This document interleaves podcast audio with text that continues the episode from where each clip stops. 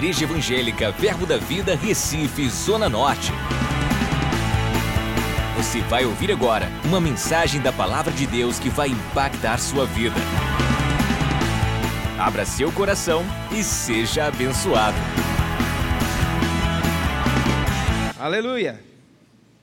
Então, quem teve o cuidado de ver nas redes sociais que a gente tem um culto diferente começando, uma série de cultos diferentes começando hoje? Alguém viu nas redes sociais, ficou meio curioso saber? Estamos na série de ministrações do Livre-se. Você está pronto para se livrar de alguma coisa? Daqui para o final do mês a gente vai ter só ministração do Livre-se. Nesse final de semana vão ser, hoje vai ter uma livra, uma, um livramento para a sua vida. Mas não é o livramento que Deus vai te dar, é algo que você vai soltar. Quando o pastor lançou pelo Espírito no grupo dos pastores, isso me caiu como uma coisa muito leve, meu irmão. Porque quando a gente pensa em se livrar de alguma coisa, a gente pensa no cortar na carne.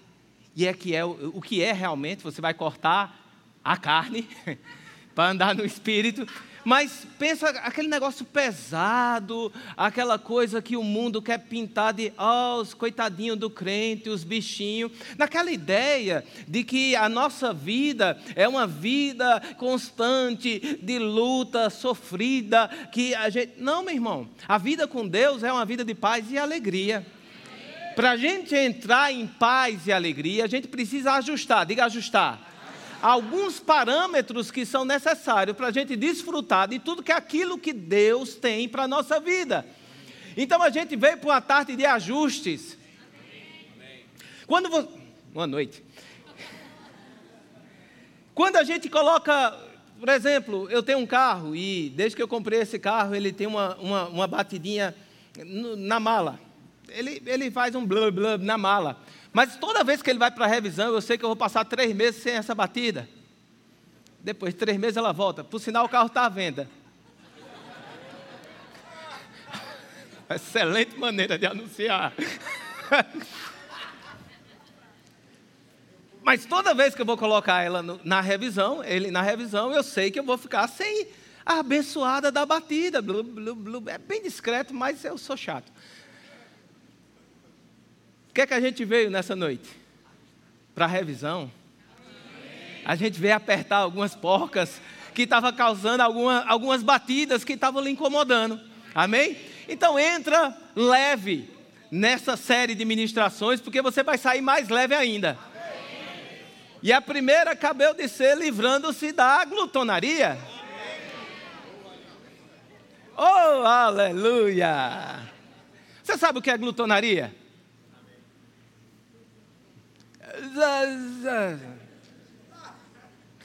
Ser glutão é comer, basicamente, trocando em miúdos, comer e beber em excesso.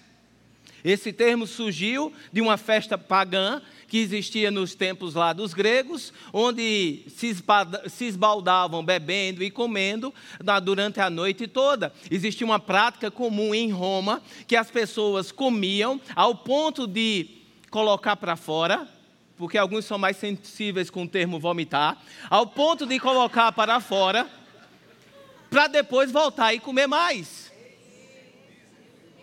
Pelo simples prazer que a comida proporciona. É verdade que existe um prazer, mas é verdade que existe algo mais em relação. Eu vou precisar é, do pessoal a fita. Se alguém puder trazer, eu não botei pensando que ia ficar, mas não ficou. Admito o meu erro. Então, existe um certo prazer em se alimentar, e por sinal, dizem que convidar crente para a festa é prejuízo, né? Porque esses crentes não bebem. Você já, já ouviu essa fama? E não deveria ser bem assim? Auxílio e ajuda do pastor. Existe um certo prazer no comer, na comida, mas não necessariamente ele está exclusivo ao prazer da. Existe algo na alimentação divino, meu irmão. Você imagina isso? Na Bíblia, ela é. Obrigado, pastor. A Bíblia, ela é. ficou bom. Se o senhor disser que tá bom, eu digo que tá bom também. Amém. Tá bom, tá bom. Na Bíblia, você, você há de convir que existem muitas orientações a respeito de como comer. Eu sei que a lei, ela, ela se cumpriu em Jesus Cristo, mas a lei aponta para algo. Você percebe que Deus orientava o que podia e o que não podia comer na lei?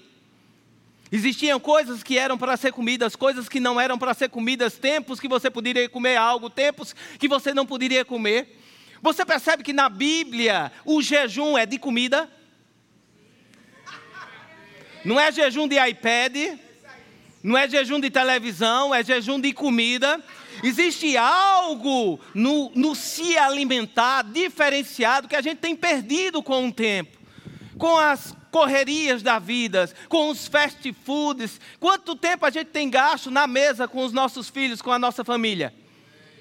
Enquanto que a mesa era o lugar de maior intimidade que você podia achar, tanto no Velho Testamento quanto em Jesus Cristo. Compartilhar da mesa de alguém era algo honroso era algo nobre, era algo íntimo, era algo que era, elevado a uma categoria diferente. Tanto é que Provérbios diz: se você vai sentar com o rei e é glutão, coloca uma faca no teu pescoço. Porque é desonra se você for comer tudo.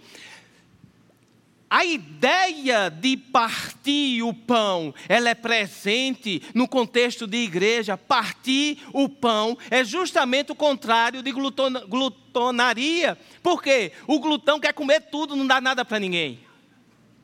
Mas o partir o pão dá a ideia de dividir. Olha, eu tenho um pedaço de pão, mas dá para mim e para você, querido. Vamos partir. A ideia cristã é o compartilhar da honra junto de a gente se alimentar. Muito bonito. Mas vamos para a Bíblia? O que é que a Bíblia fala sobre glutonaria? Dá para colocar o slide, o Apple TV? Xarará. Deu? Caiu? Nós resolve. Está dizendo que está espelhado, eu vou parar, vou voltar. Voltou.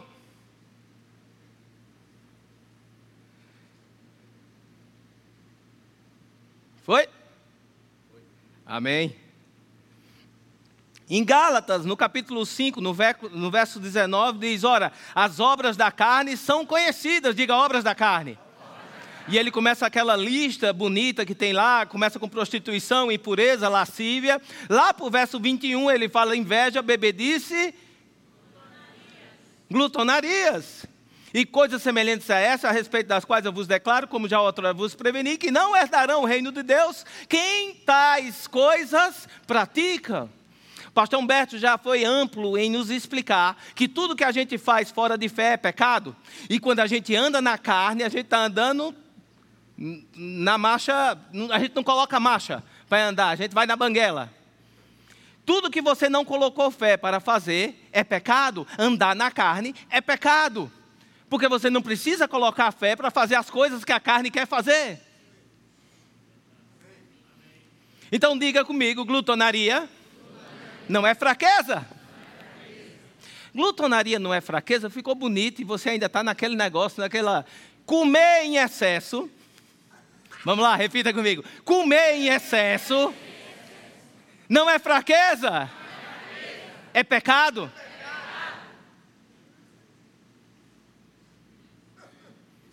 Não, fiquei, não ficaram muito felizes, eu vou voltar um pouco para cá, ficar atrás do púlpito, quem sabe. A gente continua. Como é que começou esse negócio de carne? Como é, que, como é esse negócio carne e espírito? Como é que funciona, pastor? A gente sabe muito bem, a gente já explicou isso várias vezes aqui. Pode voltar. A internet voltou? Sim ou não? Então deixa o slide, já que não tem internet, e fica o slide aqui, ok? Massa.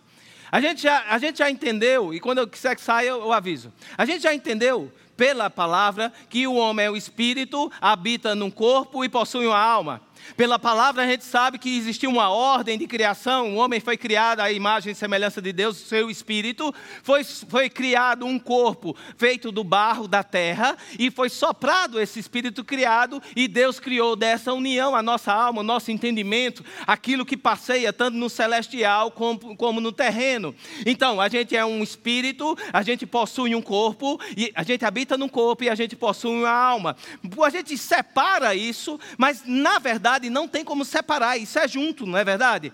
A gente está agrupado. E esse agrupado, mesmo sabendo agrupado aqui, também não é um agrupado separado, é misturado.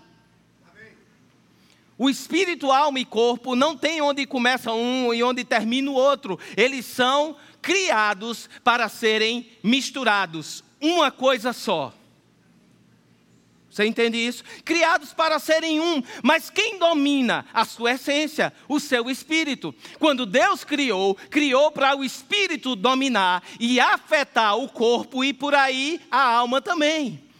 Então, o homem criado Adão, quando vivia conectado com Deus, ele vivia com seu espírito avivado e ele pensava nas coisas lá do alto, fazia as coisas lá do alto, andava como era lá do alto e tinha um corpo influenciado pelos céus e não pela terra. Mas sabemos que o homem pecou, ele escolheu pecar. E uma vez que ele peca, o espírito dele morre pela desconexão com Deus. E quando o espírito morre, o corpo é a única coisa que fala agora.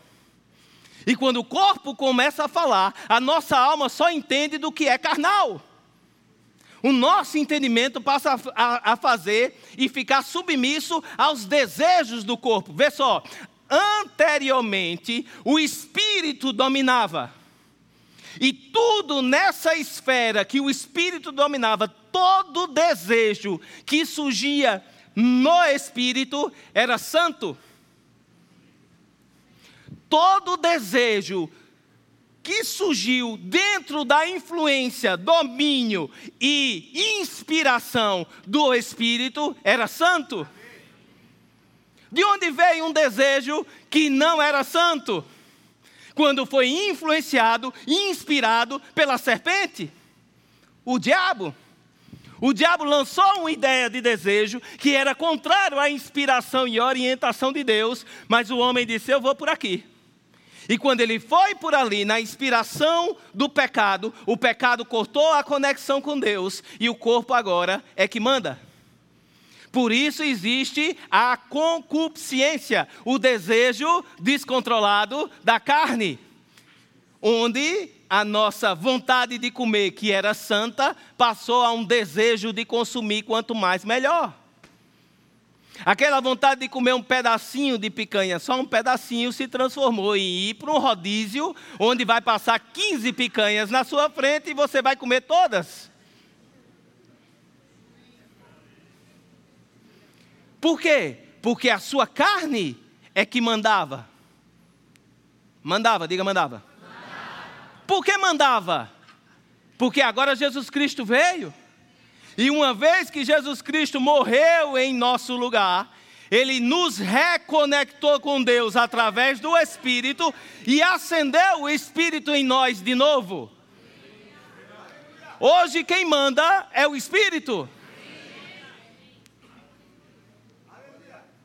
Por quê? Porque Jesus fez assim. Quem manda é o Espírito. O espírito mandando, o corpo agora não tem mais concupiscência.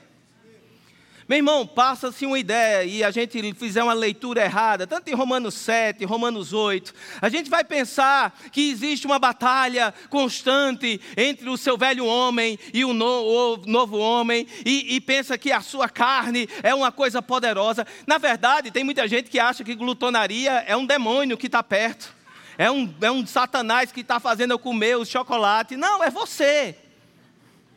É o seu corpo. Mas o seu velho homem foi crucificado em Cristo Jesus, ele não existe mais. E o que é que existe esse desejo de comer chocolate, pastor? Hábitos. Existem hábitos que estavam ligados com a sua velha natureza, que a que a Bíblia diz: faça morrer, menino. Faça acabar na sua vida esses velhos hábitos e inicie, diga inicie. Hábitos novos, baseados agora na sua natureza espiritual. Mas, meu irmão, acabar um hábito é difícil. Não estou lhe convidando para uma jornada fácil. A Bíblia não diz que é uma, um mazinho de rosa. Hábitos são difíceis porque para você acabar com o hábito, você tem que criar um novo. Mas, pastor, eu tenho um hábito de comer um docinho depois do almoço. Não é? Um docinho, metade de um pudim, cinco bolas de sorvete dois milkshake, três litros de açaí. É um docinho, uma coisinha pequena. É um hábito que eu tenho. Crie o hábito de não comer mais. Mas, pastor, eu tenho um hábito de acordar tarde. Meu corpo é acostumado com isso.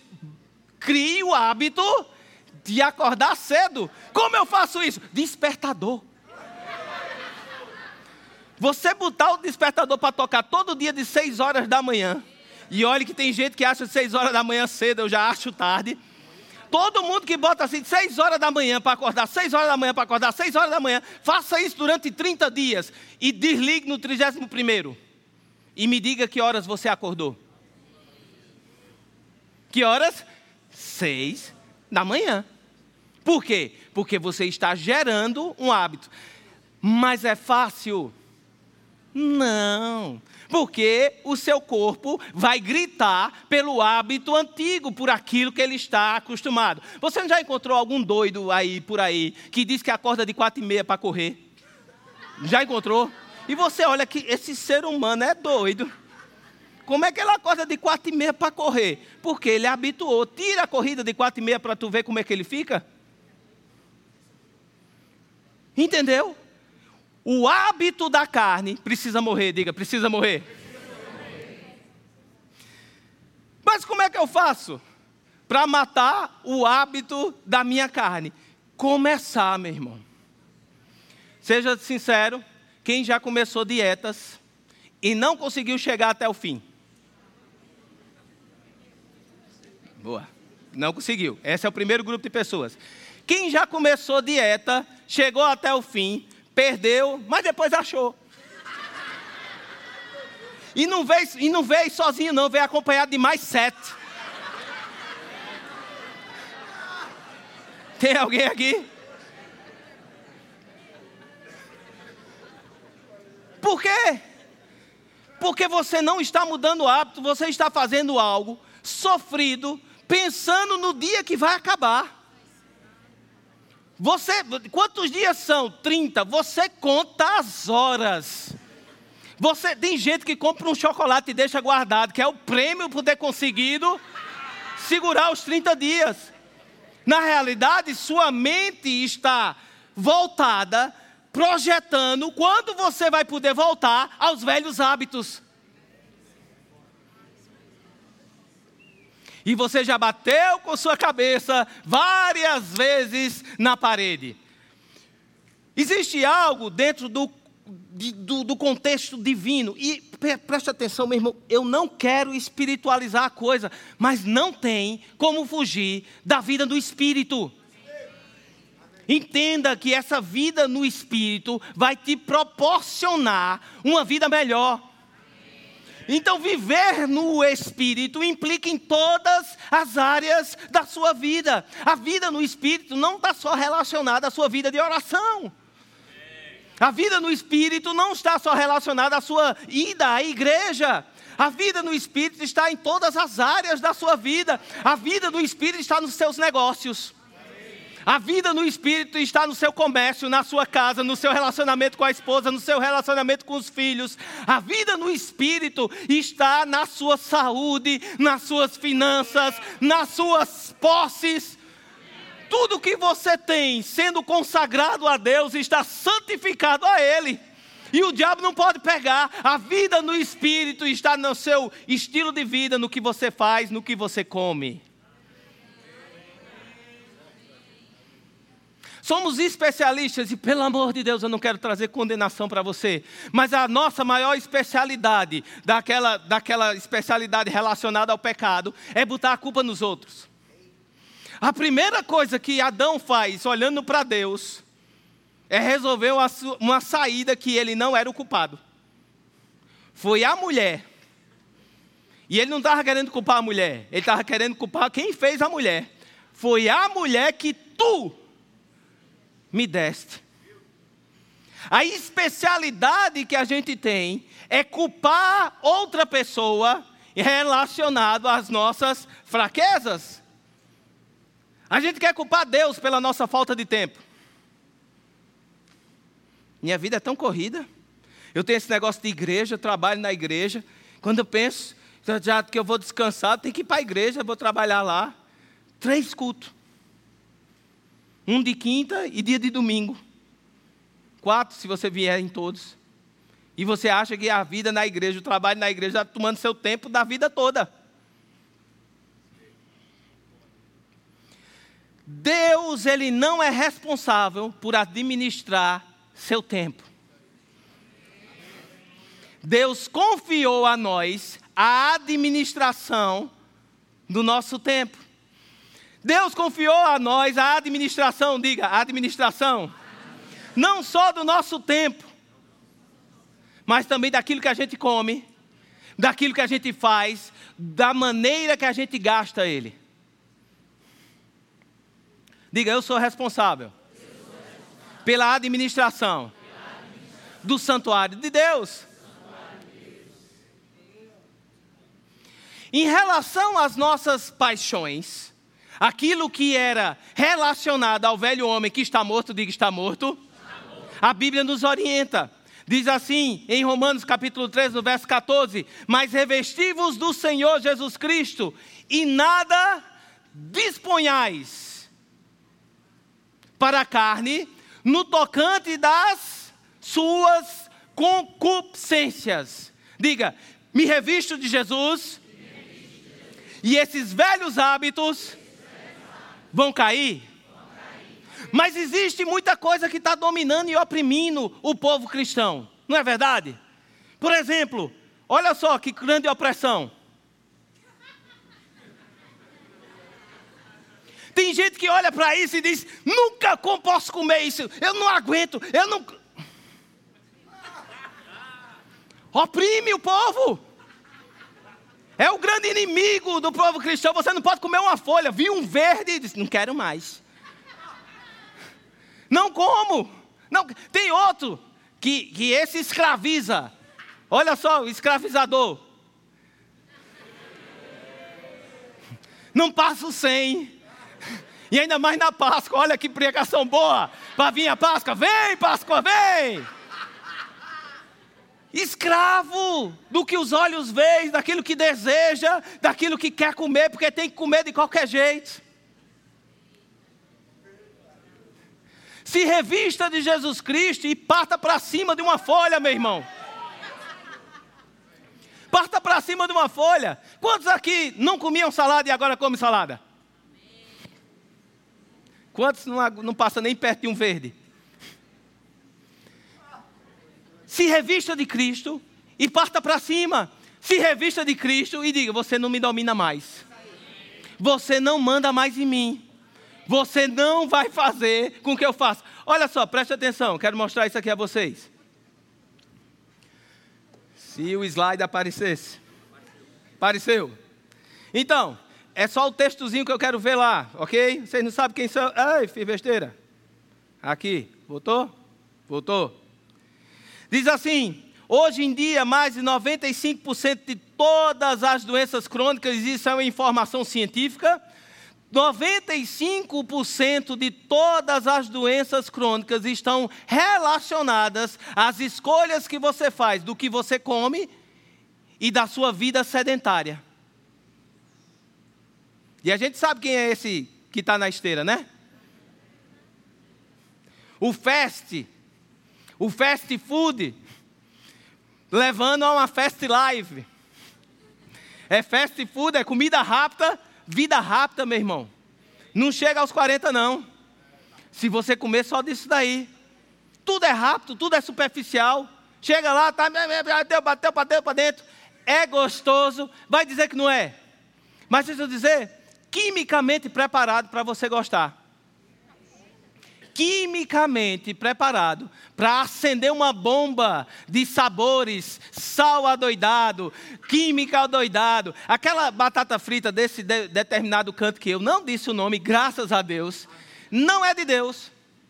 Porque é um negócio que sai bom na hora, você levar para casa, vira chiclete.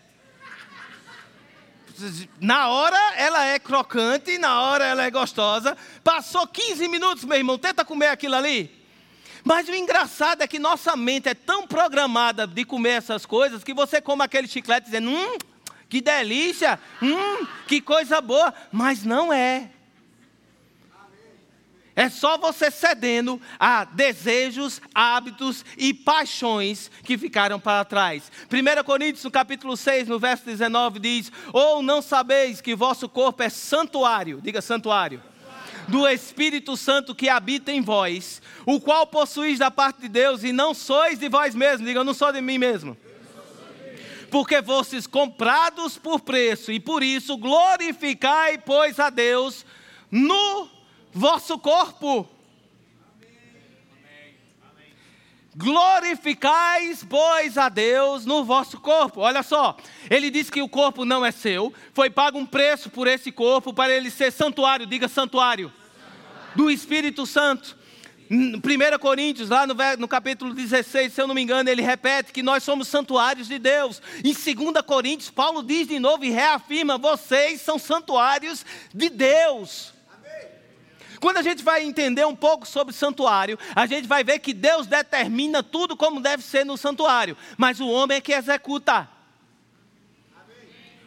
Você é santuário de Deus, mas quem cuida do santuário é você. Mas como a gente não tem mais uma lei escrita, a lei agora está no nosso coração através do Espírito Santo, existe alguém soprando as dicas. Vou dizer para o lado de cá que é mais animado. Antes, para a gente manejar o santuário de Deus, tinha tudo escritozinho, bonitinho. Faça isso, faça aquilo outro, faça aquilo outro. Não pode entrar assim, não pode fazer assado, não pode fazer isso. Hoje o santuário não é mais físico, o santuário agora é nosso próprio corpo. E não existe uma lei escrita de como manejar esse corpo. A Bíblia não disse o que, é que a gente deve comer, o que, é que a gente deve beber, o que, é que a gente deve fazer. Mas a Bíblia nos ensina que existe o Espírito Santo dentro de nós que está dando as dicas. O Espírito Santo dentro de você, ele fala com você o que você deve e não deve comer. Experimenta. Antes de comer aquele negócio que você já sabe que não deveria comer há muito tempo, e experimenta dizer: Santo Espírito, eis que eu consagro isso a ti. Devo eu comer isso que tu já falaste para mim não comer há muito tempo atrás? Ele dá dica, meu irmão. Ele nunca vai lhe dominar e lhe, ah, solta esse hambúrguer e corre daqui. Ele vai dizer, rapaz, faz isso não.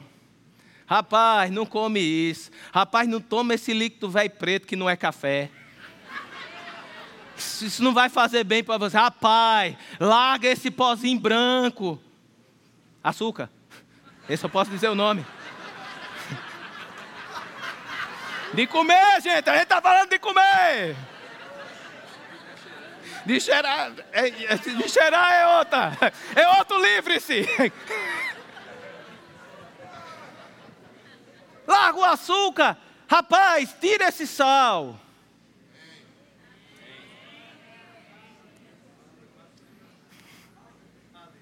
Tu tem certeza que tu precisa disso? A melhor definição em certos almoços que eu estava com um grande amigo meu, que eu não vou dizer o nome, ele disse: Rapaz, tu não quer? Ele disse: Rapaz, querer eu quero. Não preciso.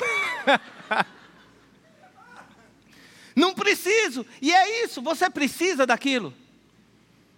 Será que você precisa mesmo? Deixa o Espírito Santo dar uma soprada dentro de você, meu irmão glorificar a Deus com o nosso corpo. Essa palavra glorificar é tornar excelente, conceder glória, tornar a dignidade e o valor de alguém ou de algo manifesto e conhecido.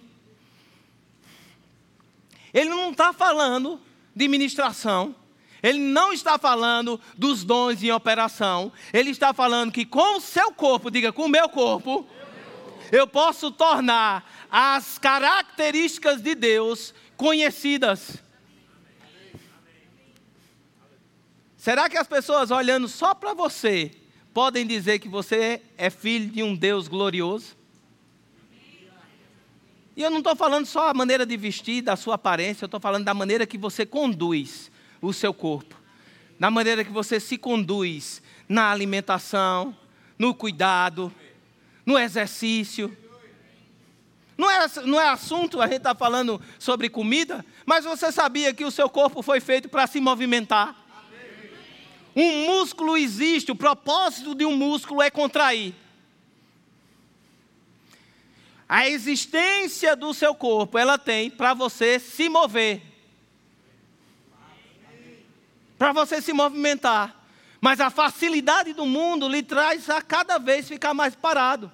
Eu gosto de pensar que as tecnologias fazem com que a gente chegue em casa, sente naquele sofá que já tem a nossa marca, né? É, o sofá já cedeu um pouco e tem a parte de suor que já ficou ali, que marca as partes que, né? Você senta ali e tem controle para tudo. Controle de televisão, controle de ar-condicionado, controle de TV a cabo, controle de cortina, tem controle de cortina. Celular fica do lado, você não levanta mais para atender. E ainda existe aquela tecnologia, o molecular. Você sabe qual é? Moleque, vai lá e pega água para papai. Você senta, você não se levanta para nada, meu irmão. É uma vida de inatividade absoluta, enquanto o seu corpo está clamando, dizendo: levanta, menino, vai, fica de pé. Tem uns, tem uns relógios agora que tem um negócio de atividade, né? Vocês já viram? Tem vários, vários modelos, tem um negócio de atividade. O meu tem um negócio de atividade também. Tem um momento que ele vibra, eu dou uma olhada para ele, ele diz, fique de pé. Eu disse, deixa ser enxerido. fique, deixa de ser enxerido. Quem está mandando em mim? Eu vou levantar porque eu quero, tá? Mas que é como se fosse um alarme dentro do seu corpo. Se movimente, faça algo diferente. Mude a história da sua vida, meu irmão. Você está associado, meu irmão, com alguma doença e encurtar o seu tempo de vida porque você não pode. Você já escutou o não pode? Eu sou o especialista do não pode. Dentro do nosso grupo de pastores, o pastor gostava de me chamar de formiguinha. Porque ele me viu uma vez botando açúcar no café, o café no açúcar, talvez fosse a melhor explicação. Botando açúcar, açúcar, açúcar, açúcar, misturava. E eu já fazia algum grau de atividade física e eu dizia, mas pastor, eu faço atividade física para poder, porque, é, porque eu gosto. Eu gosto num determinado dia, e eu já contei isso, mas eu não canso de cantar, contar.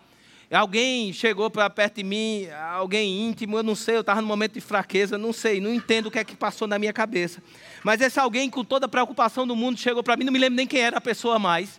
Chegou para mim e disse: Rapaz, toma cuidado com esse açúcar todo que você está tomando. Aí eu virei para ele, nesse momento de fraqueza, e disse o que estava realmente no meu coração: Eu sei, cara, mas eu não consigo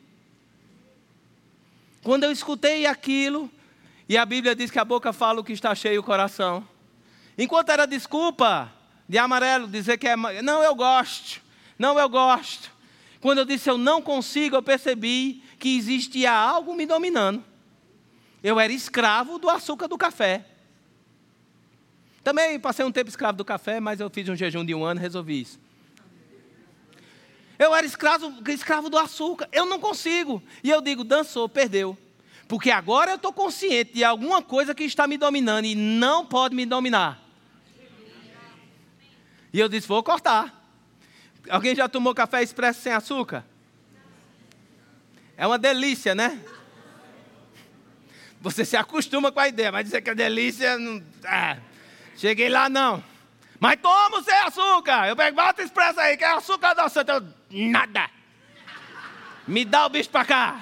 E dou uma golada, por dentro eu vou. Eu faço quem manda sou eu. Dou mais uma golada e faço. Quem manda nessa bagaça sou eu. Não vai ter o que quer, a minha carne não vai me comandar, eu não vou ceder, eu não abro. Mas tem gente que já fez isso naturalmente. E hoje diz, mas pastor, eu já tentei tantas vezes, como é que eu faço para ser diferente? Vamos lá, Romanos capítulo 8, no verso 11. Romanos capítulo 8, verso 11 diz assim: Se habita em vós o Espírito, diga quem, quem, quem tem o Espírito Santo dentro de você? Diga, está falando comigo? Se habita em vós o Espírito daquele que ressuscitou a Jesus Cristo dentre os mortos, esse mesmo que ressuscitou a Cristo Jesus dentre os mortos. Você percebe a ênfase? Vamos, vamos, vamos parar um pouco, preste atenção. Ele diz: Se habita em vós o Espírito daquele que ressuscitou Jesus Cristo dentre os mortos. É preciso poder para ressuscitar alguém dentre os mortos. Ele faz a ênfase, esse mesmo que ressuscitou, que tem poder em abundância para fazer mudar uma situação até de morte, também vivificará o vosso corpo mortal, vivificará também o vosso corpo mortal, por meio do seu espírito que em vós habita. Diga: meu corpo, está vivo, minha carne está morta voltou a funcionar como funcionava lá. E dentro de um contexto onde o Espírito Santo é que comanda, onde o Espírito Santo é o Senhor, nesse contexto, os desejos que você sente é santo, meu irmão. Onde o Espírito Santo comandar, aquilo que surge no comando do Espírito é santo para você. Você já parou para pensar? A teologia fala que nós devemos matar a nossa vontade para seguir o plano de Deus, certo? Os seus pensamentos e aquilo que surgiu no contexto de contaminação do pecado, quando você não era de Jesus, esquece. Mas começa a gerar agora, nesse contexto do espírito, desejos novos. Existe um plano e um propósito para a sua vida que estava antes. Mas existem desejos na jornada que são santos, que vai surgir em você. Quem mandou Pedro andar sobre as águas? Não. Jesus olhou, vem Pedro, que agora eu te dou o poder. E existe um propósito divino para você andar sobre as águas. Foi isso que aconteceu? De onde saiu a ideia? Existia um contexto de milagre. Preste atenção. Anjo para tudo que é lado, meu irmão. Jesus estava vindo no meio de uma tempestade andando sobre as águas. É um contexto de milagre absoluto. E dentro desse contexto de milagre, Pedro olha para aquilo, inspirado por aquele contexto, diz: Faz eu ir ter contigo. E Jesus vem. Pedro andou sobre a palavra de Jesus, mas o desejo surgiu em Pedro. Onde o Espírito é o Senhor, os seus desejos são santos. Onde o Espírito é o Senhor, aquilo que você deseja é santo. Então santifique, meu irmão, mate hábitos antigos e comece a desejar algo, algo novo dentro de você. Agora eu pergunto: tem muitos aqui que já sabem o que fazer, tem desejos que surgiram no espírito, mas precisam colocar em prática. Existem pessoas aqui que já não estão mais satisfeitas com seus hábitos antigos. O Espírito Santo está falando com você para orar mais. O Espírito Santo está falando com você para acordar uma horinha mais cedo e andar.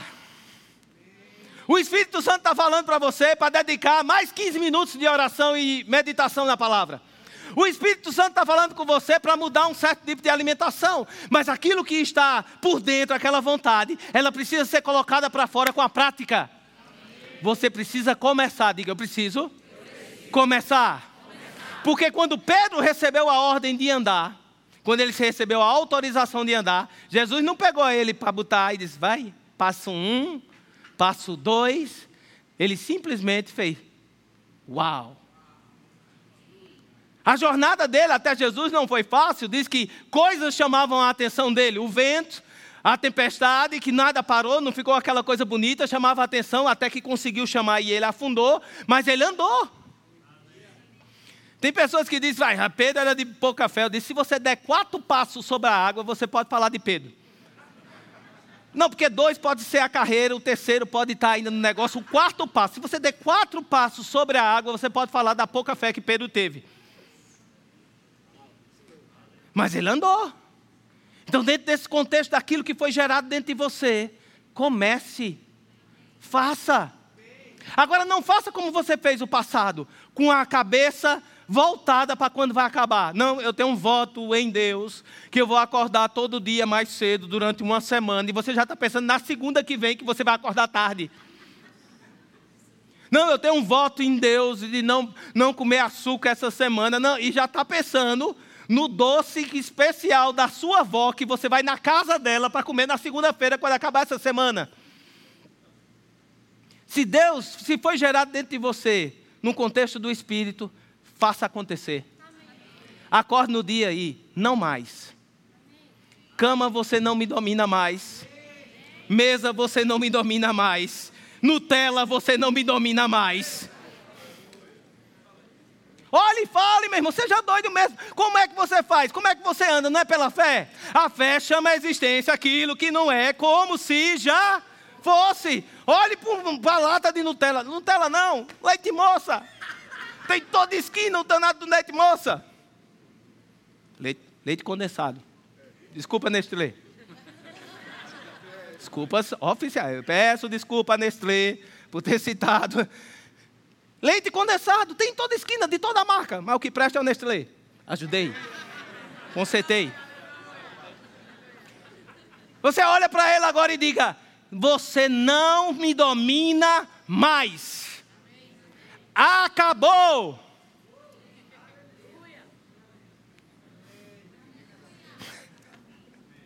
É doideira, mas quem disse que é para ser fácil? Quem disse que é para ser a, a loucura de Deus? A loucura é sabedoria pra, de Deus, ok? A loucura é sabedoria. Loucura, sabedoria. Chamar a existência o que não é, como se já fosse, é como loucura. Mas fale, meu irmão. Vou começar, não vou mais, não quero mais, acabou, quem manda sou eu, fim de papo, não como mais. O engraçado é que a gente vai em uma ministração dessa e eu tenho certeza que Deus está falando alguma coisa já dentro do seu coração e alguma coisa dentro de você já está sendo gerada. E Deus há de fazer ainda muito mais pela sua vida. Eu queria chamar o grupo de louvor, vou orar com você. Ele vai fazer coisas acontecerem ainda aqui, vai? Queria que você começasse dentro de você a gerar uma expectativa no espírito. Algo vai acontecer. Algo vai acontecer.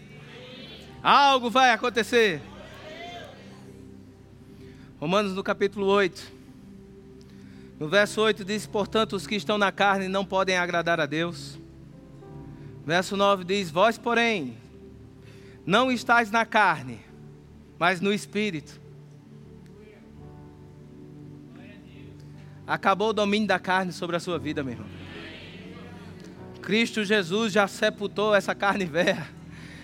Não, não se convence que a carne tem poder dentro de você, meu irmão. Poderoso é o Espírito.